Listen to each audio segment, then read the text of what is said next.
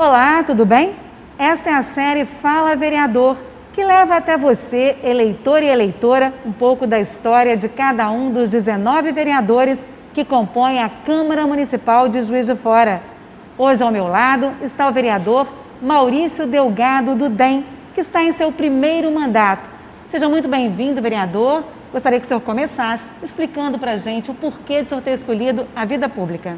Olá a todos e a todas. É um prazer enorme estar aqui passando um pouquinho para vocês o que é estar representando é, uma grande camada das pessoas que acreditaram realmente que a gente pudesse fazer alguma coisa e representá-los de uma forma honesta, sensata e coerente.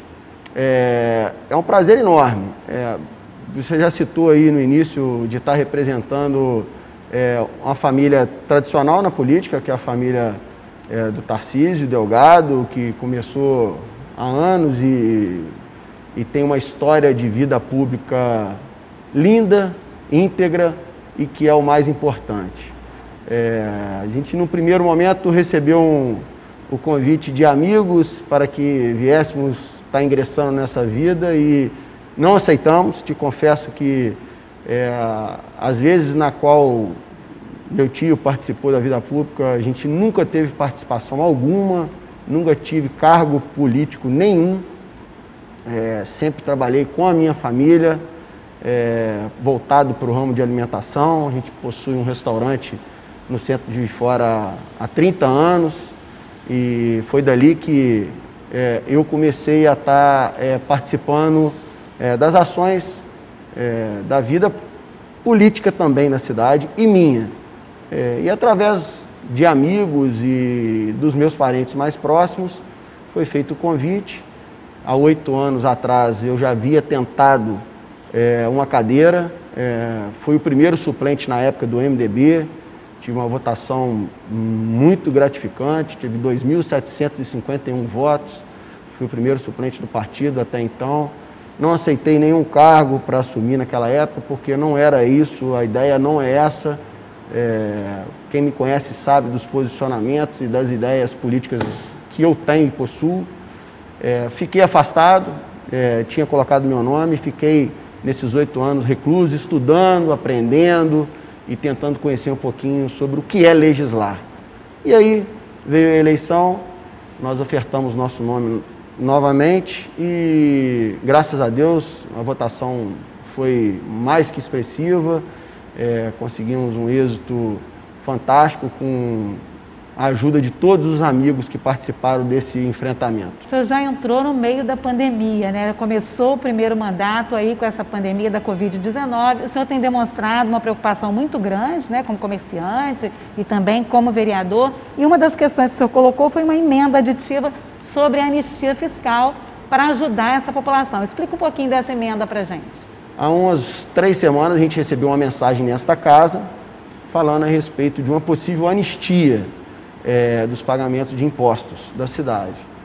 Logo que chegou aqui, a gente começou a estudar a matéria e, junto com outros pares, apresentaram-se é, alguns descontos para anistia fiscal.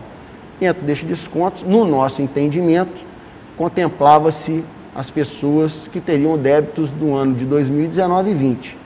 Mas, no meu entender e das pessoas que participaram desse estudo, a gente chegou às questões das pessoas realmente necessitadas, as pessoas que têm débitos anteriores a esse ano, esses anos, as pessoas que já têm débitos acumulados de 3, 4 anos atrás.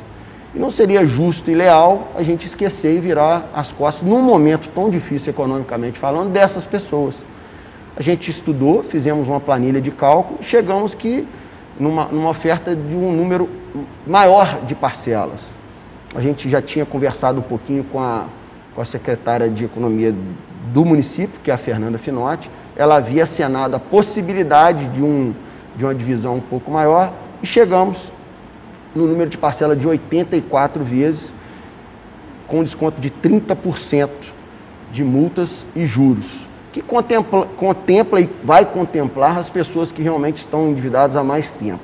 É, essa foi a nossa ideia inicial é, agora já está na mão do executivo para ser sancionada.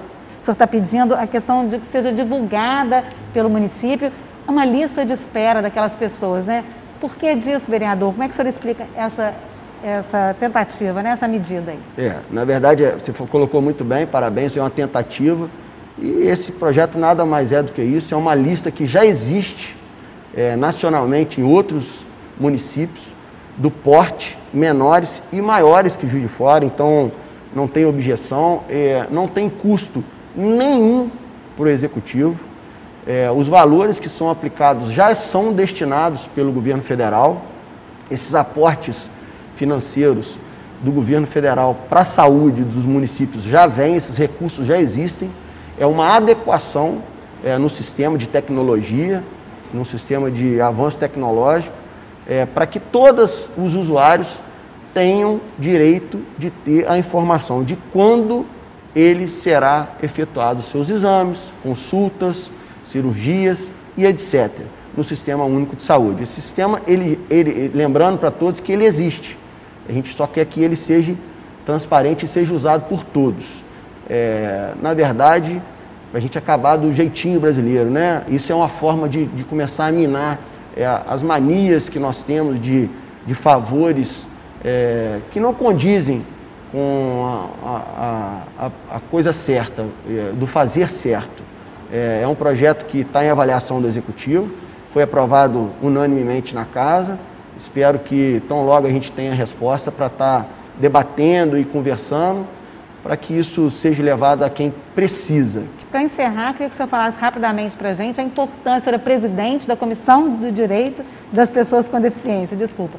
Queria que o senhor falasse para a gente a importância disso, como é que tem sido a atuação. Costumo falar que a gente primeiro tem que fazer o dever de casa. A gente faz dentro de casa para depois começar a cobrar. E logo que eu cheguei aqui, a gente ganhou de presente uma, uma a identidade visual, que eu ganhei de um amigo, a identidade com o nome do Maurício, para todos é, conhecerem. É, foi um presente. E conhecer as dificuldades de todas as pessoas é, com deficiência e não somente um grupo. É, nossas redes hoje sociais já, já estamos avançando no processo de estar tá colocando inserido é, o intérprete de Libras e a descrição visual. É, a casa aqui, o presidente teve uma sensibilidade enorme e colocou é, as sessões plenárias, todas elas com as representantes para estarem fazendo essa, essa leitura e, e o que foi muito importante. E o desafio maior é conhecer todas as entidades da cidade que participam é, desse processo das pessoas com deficiência. A gente tá, já tivemos duas reuniões da comissão, muito produtivas.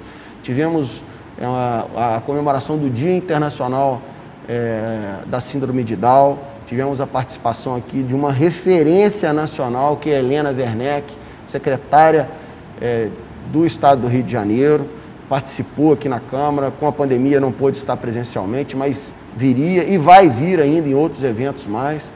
Tivemos o Dia do Autismo, que também fizemos um evento muito bacana. Tivemos a participação do Dr. Antônio Aguiar, que é um médico, é uma pessoa de extrema sensibilidade com essas causas.